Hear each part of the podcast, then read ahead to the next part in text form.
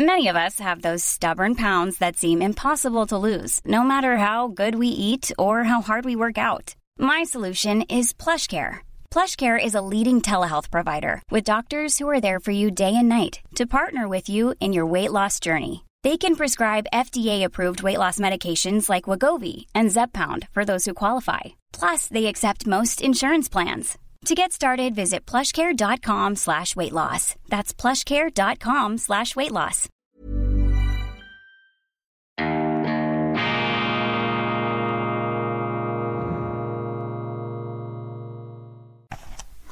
Grüezi miteinander. Einen wunderschönen guten Morgen, meine sehr verehrten Damen und Herren, liebe hochgeschätzte Freunde, vor allem in Deutschland und in Österreich. Ich begrüße Sie herzlichst und Sie sind natürlich wieder goldrichtig, auch heute bei der internationalen Ausgabe von Weltwoche Daily, die andere Sicht, unabhängig, kritisch, gut gelaunt am Donnerstag, dem 2. Juni 2021. Ich habe in meinem Schweizer Programm ausgiebig die neue Printausgabe gewürdigt der Weltwoche Berserker der Liebe. Jesus Christus war kein Wohlfühlprediger. Ganz wichtig, das Christentum ist kein Schaumbad der Theologie, meine Damen und Herren, sondern die Pointe, auch die Zumutung, des christlichen Glaubens und Denkens ist übrigens eine sehr rationale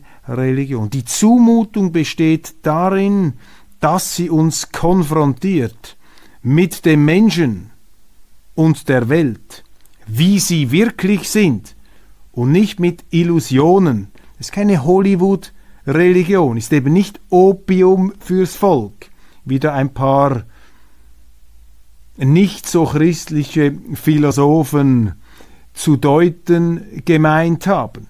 Ganz im Gegenteil, und das ist der Inhalt unserer Titelgeschichte. Daneben gibt es da natürlich noch viel, viel mehr, aber die Weltwoche ist so etwas wie das Kontrastprogramm zum Medien Mainstream wir berichten immer dort und wir gehen immer dort hinein, wo die anderen wegrennen, wo sie sich nicht äh, hinwagen oder wo sie sich nicht getrauen oder wo es unmodisch ist, unzeitgemäß, wo man achtlos über etwas hinweggeht.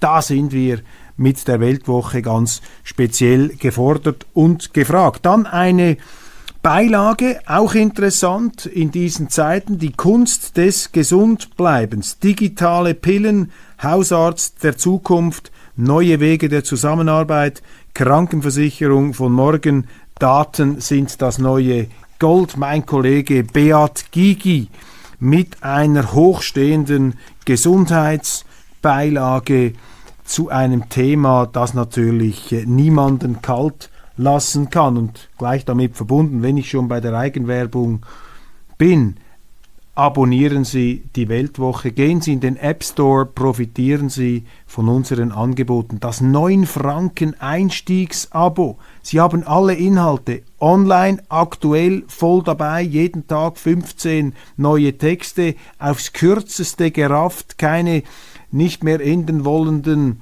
journalistischen Ergüsse, sondern meinungshaltig auf den Punkt, gefriergetrockneter Journalismus, pointiert und auch eben immer wieder die andere Sicht. Gleichzeitig haben Sie dann aber auch die Möglichkeit, mit diesem Einstiegsabo die Inhalte unserer Print-Ausgabe zu lesen und zu genießen.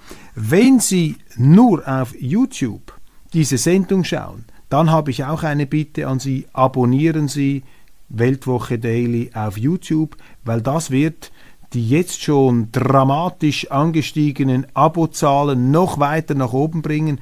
Damit helfen Sie uns, damit helfen Sie mir, dieses Programm noch stärker zu verankern in diesem manchmal auch sturmgepeitschten YouTube-Ozean. Da soll es ja hinter den Kulissen ähm, auch Leute geben, die Gralshüter der Algorithmen, die dann äh, manchmal auch dazu neigen, gewisse Programme etwas in den Hintergrund zu drängen. Und je mehr wir Abonnenten haben, desto prominenter stehen wir da und desto mehr Leute erreichen wir auch, weil dann YouTube dieses Programm weiterempfiehlt. Also ich bitte Sie, wenn Ihnen Weltwoche Daily gefällt, dann ähm, abonnieren Sie am besten gleich die Weltwoche oder aber machen Sie das wenigstens auf YouTube.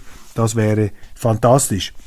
Wir beschäftigen uns ja immer wieder mit der Geopolitik, mit dem neuen kalten Krieg. Und ich habe hier gerade eine Ausgabe des Spectator, das ist ein großartiges britisches Magazin vor mir, das Spectator, Saving Taiwan, mit einer sehr schönen Illustration, wie hier der äh, chinesische äh, Drache seinen Schwanz, seinen Flammenschwanz ausstreckt nach Taiwan und sie spüren das jetzt, äh, die Geopolitik ist zurück, sie explodiert, sie knallt zurück und äh, was wir jetzt äh, beobachten, ist natürlich äh, ein Gerangel um die Vormacht, um die Herrschaft. Und die Amerikaner, das ist die Superpower, die Supermacht im relativen Niedergang, deshalb immer latent Paranoia gefährdet. Man hat Mühe mit der Vorstellung, dass es andere mächtige Mächte geben kann. Die Amerikaner sind etwas äh,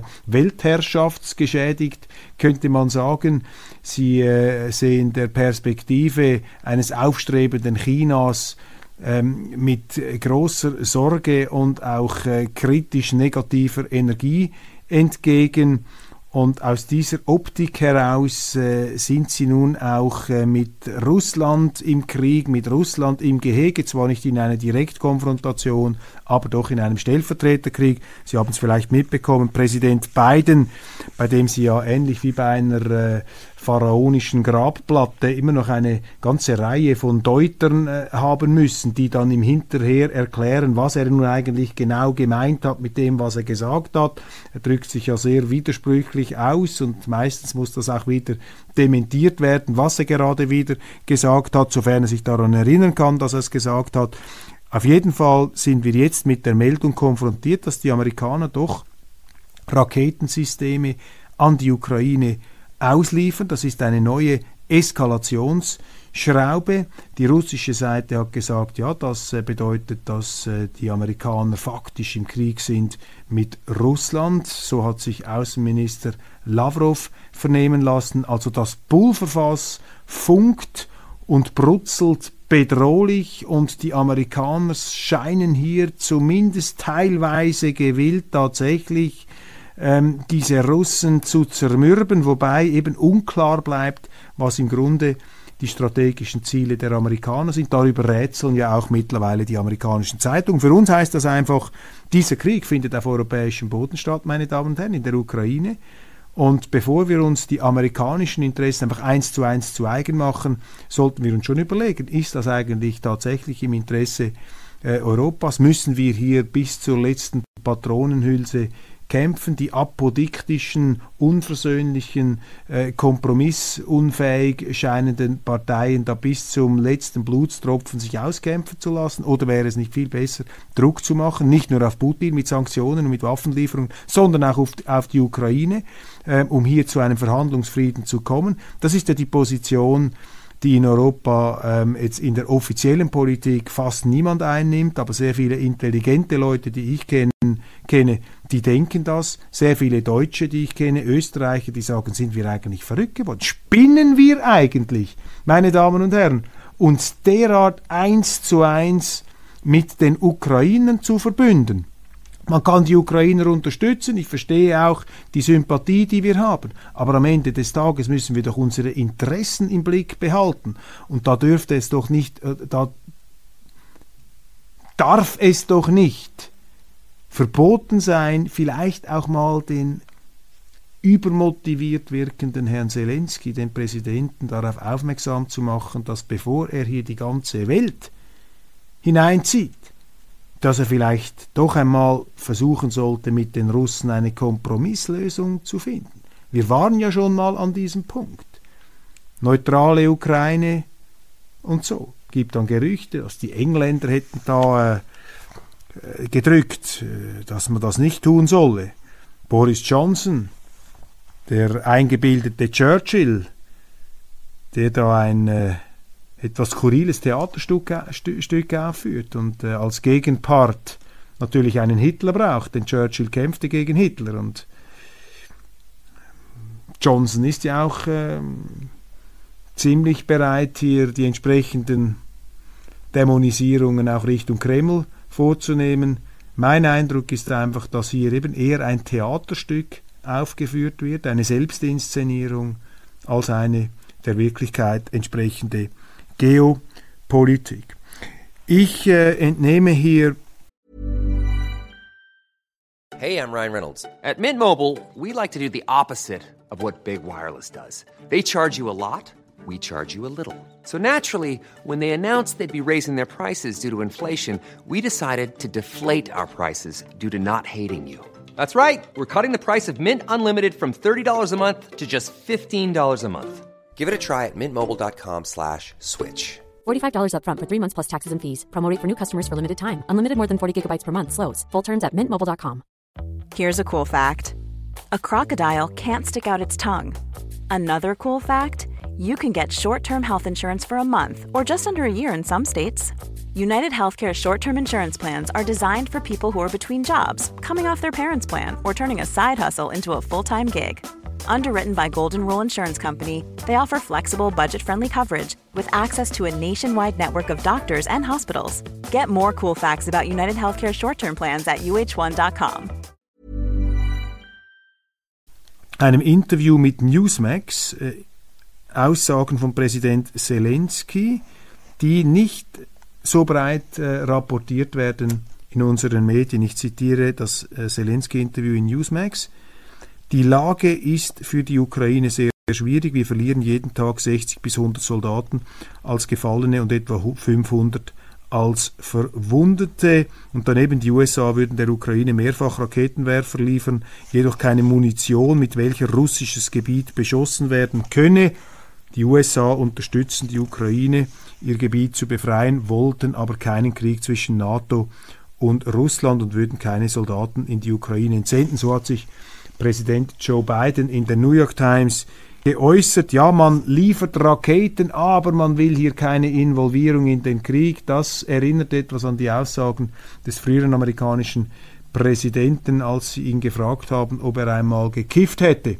Und er hat gesagt, ich habe geraucht, aber nicht inhaliert. Also das ist ein Krieg, bei dem die Amerikaner nicht inhalieren wollen. Dann die Nachrichtenagentur TASS äh, berichtet in Berufung auf das ukrainische Nachrichtenportal Vesti, Präsident Volodymyr Zelensky sei bereit, die Initiative des türkischen Präsidenten Erdogan bezüglich eines Treffens mit Präsident Putin anzunehmen. Erdogan der türkische Präsident äh, schlägt ja noch ein anderes Gefecht. Er drängt darauf, dass die englische Bezeichnung der Türkei, nämlich Turkey, ersetzt werde, weil Turkey auf Englisch auch Truthahn bedeutet. Sie sehen also, der ähm, türkische Präsident ist an mehreren Fronten gefordert. Die Ukraine und Russland könnten die Verhandlungen wieder aufnehmen hätte der ukrainische Chefunterhändler Podolyak vor Journalisten in Kiew gesagt, Zitat, jeder Verhandlungsprozess kann fortgesetzt werden, Entscheidung darüber liegt nicht, liegt bei unserer militärisch-politischen Führung.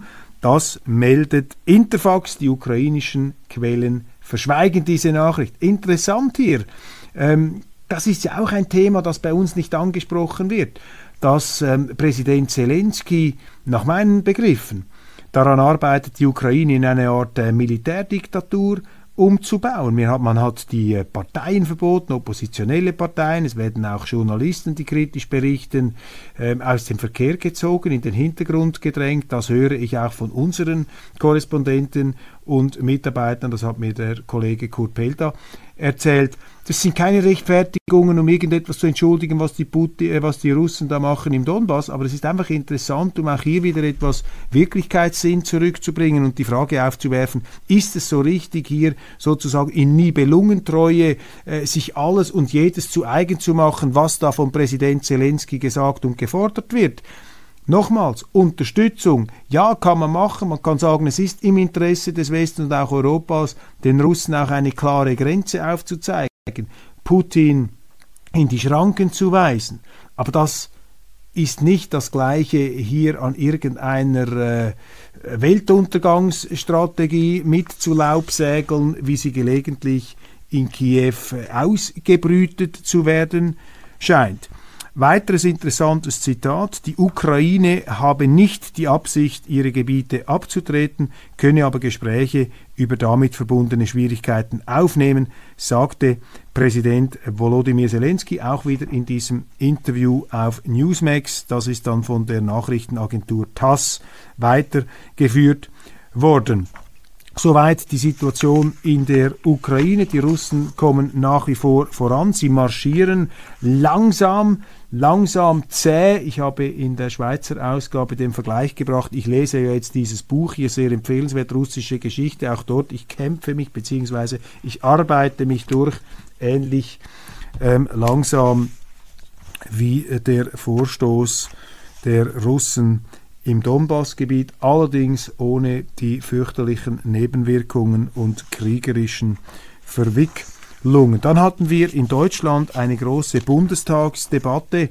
Oppositionsführer Merz ist da dem Kanzler voll an den Karren gefahren, hat ihm sogar unterstellt, er würde da eine zweite, eine verdeckte Agenda fahren, weil eben Kanzler Scholz, es hat sich ja mittlerweile herumgesprochen, etwas als Zauderer, als Zögerer gilt, da nicht gleich an die Spitze eines neuen Russlandfeldzugs sich stellt, nachdem der letzte der Deutschen vor 80 Jahren ähm, herausgekommen ist, wie er herausgekommen ist. Das ist jetzt eine etwas zynische ähm, Darstellung. Ich habe das gegenüber deutschen Kollegen auch schon gemacht, die den NATO-Einmarsch fordern. Ich habe denen, um sie wirklich zu provozieren, gesagt, ah, ihr wollt offensichtlich den in die Hose gegangenen Russlandfeldzug von 1941 noch einmal reinszenieren. Das ist natürlich ein sehr bösartiges Argument, aber nicht ganz falsch. Tatsächlich mutet diese Kriegsbegeisterung, äh, die sehr groß ist. Je weiter man entfernt ist von den Kriegsschauplätzen, mutet diese äh, Kriegsbegeisterung nicht nur skurril an, sie ist auch hochgradig verantwortungslos und ähm, blendet einfach die verheerenden Wirkungen aus, die eine Umsetzung solcher Forderungen äh, zweifellos mit sich brächte. Also großer Streit im Bundestag. Ähm, und da prallen jetzt äh, die außenpolitischen Konzeptionen aufeinander. Das ganz klare, klassisch transatlantische, ähm, im Fahrwasser der Amerikaner äh, zu verortende Bild der CDU, noch aus dem Kalten Krieg natürlich, auch dort maximale Konfrontation mit Russland. Und auf der anderen Seite haben sie die SPD mit äh, Kanzler Scholz. Das ist eine ganz andere Tradition. Da ist auch die Verständigungstradition mit Russland drin, schon während der Sowjetzeit, aber eben auch gegenüber Putin, die Gasverbindungen, die Energieblutadern, ähm, die Energie. Ähm, den Energiekreislauf, den man da vorangebracht hat, um eben auch Handel durch Wandel, dieses Sowjetrussland, das es nicht mehr gibt, gleichsam in die westliche Sphäre einzubinden, im Glaube daran, dass dadurch eben ein auch für die russische gesellschaftliche Entwicklung äh, segensreicher Prozess ähm, angesteuert werden kann. Handel durch Wandel oder eben Kollision, Konfrontation, das sind die beiden Konzeptionen. Kanzler Scholz scheint sich nicht äh, wirklich zu getrauen, seine Vorstellung, seine Konzeption da beherzt zu vertreten. Man spürt eine gewisse Hemmung und auf der anderen Seite das Nostalgiekonzept, das kalte Kriegskonzept der CDU. Und die Frage stellt sich natürlich äh, jetzt ähm, für Deutschland, was ist im Grunde das Zukunftsrezept? Wie muss sich Deutschland aufstellen in dieser Welt, sich wieder formierender und betonierender Macht- und Einflussblöcke. Es wird keiner Macht gelingen, alle anderen in die Knie zu zwingen. Wir werden eine multipolare Welt haben und diese Machtblöcke werden sich aneinander reiben. Auf der einen Seite die Amerikaner, auf der eurasischen Platte die Russen, eine Art Mittelmacht. Die Amerikaner versuchen jetzt mit diesem Ukraine-Ding die Russen da sozusagen nach Osten wegzudrücken, zum Juniorpartner herunterzudrücken. Und dann haben sie die Chinesen, der Wirtschaftstiger, mit den Kommunisten. Auch eine Skurrilität der Weltgeschichte, dass ausgerechnet die Kommunisten die größte kapitalistische Turbomaschine der Welt steuern müssen. Auch schon fast eine tragische äh, Pointe der ähm, Gegenwart, aber auch äh, interessant, wie die Chinesen diese Widersprüche zu überbrücken versuchen. Die Frage ist jetzt, ja, wie positioniert sich eigentlich Europa, wie positioniert sich Deutschland in dieser Welt der Blöcke und der Großmacht Raubtiere?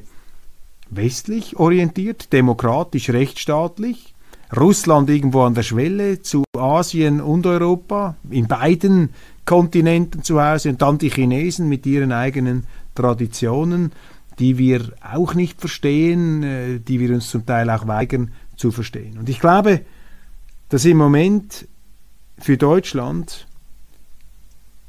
unklar ist und auch den politischen Verantwortlichen ist nicht klar, wohin die Reise gehen soll.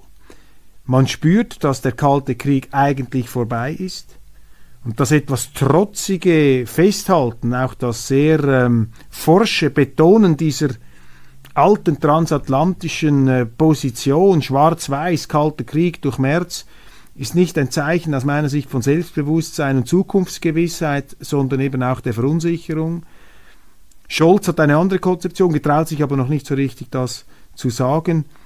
Und äh, es fehlt eigentlich in Deutschland im Moment eine, eine Stimme, die hier die Richtung vorgibt. Und ich kann Ihnen sagen, wir haben es gestern diskutiert mit einem Kollegen, ich habe eine Idee. Ich glaube, Deutschland muss sich an der Schweiz orientieren. Deutschland muss zu einem Magna Helvetia werden, zu einer großen Schweiz in Europa. Deutschland muss verschweizern mit der ganzen Konsequenzen. Das klingt jetzt vielleicht etwas ähm, abenteuerlich da, auch aus einem Schweizer Mund, aber ähm, ich glaube, es gibt viele gute Argumente für diesen äh, Standpunkt. Punkt 1. Auch die Schweiz war mal eine militärische Großmacht, 1515, krasse Niederlage.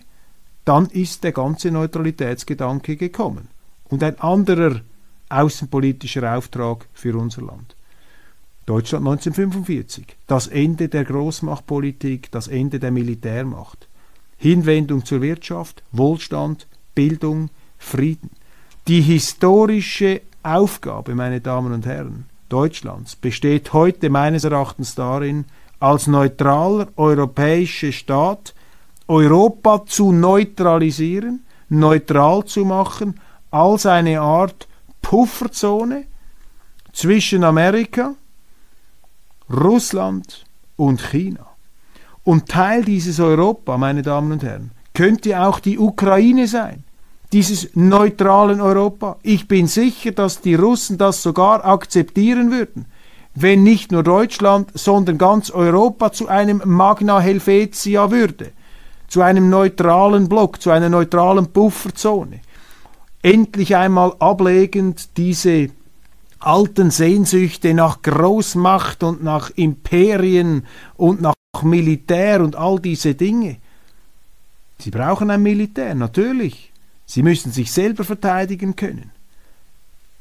Der historische Auftrag von Deutschland besteht darin, ein neutraler Staat zu werden, auch eine Brücke, ein westöstlicher Divan könnte man sagen, eine Zone der Verständigung, eine Großmacht des Friedens, meine Damen und Herren, und auch der wirtschaftlichen Prosperität, nicht nur für die Bürgerinnen und Bürger Deutschlands, sondern für die ganze Welt. Und der historische Auftrag Deutschlands besteht nicht nur darin, selber neutral zu sein, sondern ganz Europa zu einem neutralen Kontinent zu machen nach dem Vorbild der Schweiz. Und dann haben sie auf einen Schlag sehr, sehr viele Probleme gelöst. Und ich möchte das noch einmal heraus, herauskristallisieren. In so einem Europa könnte die Ukraine voll dabei sein, vielleicht sogar mit den russisch dominierten Territorien, die jetzt Hauptkampfzone sind. Denn wenn Putin die Welt nicht angelogen hat, wenn er es ernst nimmt, und man könnte ihn hier beim Wort nehmen, dann geht es ihm ja nicht darum, die Ukraine einzusacken und eben hier ein Imperium aufzubauen sondern es geht ihm darum, die Sicherheit seines Russlands zu gewährleisten, eben nicht die NATO, die Amerikaner direkt vor der Haustüre zu haben. Der historische Auftrag, meine Damen und Herren, von Deutschland besteht darin, selber neutral zu werden und Europa zu neutralisieren, zu einer neutralen Pufferzone zwischen den Blöcken zu machen, auch als Hort, Oase, Friedensinsel der Verständigung, des Ausgleichs, eine Brücke zwischen den Amerikanern, den Russen, den Chinesen, eine Friedensmacht. Meine Damen und Herren, ich glaube, das ist die Idee, an der man sich orientieren sollte. Wie realistisch ist die Umsetzung? Wirkt im Moment natürlich ziemlich weit hergeholt. Deutschland ist NATO-Mitglied, faktisch eine Filiale der Vereinigten Staaten. Aber wenn Sie einmal als Politiker von der Richtigkeit einer Philosophie, einer Vision überzeugt sind, dann müsste es doch auch Ihnen gelingen, den Rest der Welt, insbesondere auch die Amerikaner, von ihrer Position zu überzeugen. Und ich glaube, das ist der Weg, das ist das Ziel, das man ansteuern sollte. Es klingt etwas utopisch, ich bin mir dessen bewusst, aber ich wiederhole es noch einmal. Der historische Auftrag Deutschlands besteht darin, neutral zu werden und ein neutrales Europa zu bauen, auch und gerade unter Eingliederung der Ukraine. Eine Friedensmacht als Nachbarblock als Nachbargebilde, das Wort Block gefällt mir nicht so, es ist ja dann nicht so abgeschottet gegenüber Russland. Ja, mit einer starken Verteidigung, dauernde, bewaffnete und umfassende Neutralität. Das ist natürlich ein Tabu, meine Damen und Herren. Und ich glaube, dass mentalitätsmäßig, gerade auf der sozialdemokratischen Seite, ein Kanzler Scholz, andere Exponenten der Sozialdemokratie dieser neutralen Sichtweise sehr viel abgewinnen können. Innenpolitisch ist da eher die CDU, CSU das Problem. Die sind noch sehr stark verhaftet in diesem natürlich, verständlicherweise, Nachkriegsmodell der transatlantischen Bindung Deutschlands. Aber Deutschland hat sich ja verändert seither, ist ja selber wieder in den Osten hinaus gewachsen. Denken Sie darüber nach. Ich bin sehr gespannt, meine Damen und Herren, was Sie von meinem Vorschlag halten. Der historische Auftrag Deutschlands besteht darin, neutral zu werden und ein neutrales Europa zu bauen. Dies ist der zentrale Gedanke dieser Sendung und ich freue mich auf Ihre kritischen, hoffentlich, aber auch vielleicht, wenn es überzeugt, wohlwollenden Rückmeldungen. Alles Gute. Deutschland muss verschweizern, Europa muss verschweizern. Das ist der Punkt. Alles Gute, ich freue mich, wenn wir uns morgen wiedersehen, werde dann den Gedanken etwas weiterentwickeln und auch auf Ihre Rückmeldungen reagieren können. Machen Sie es gut.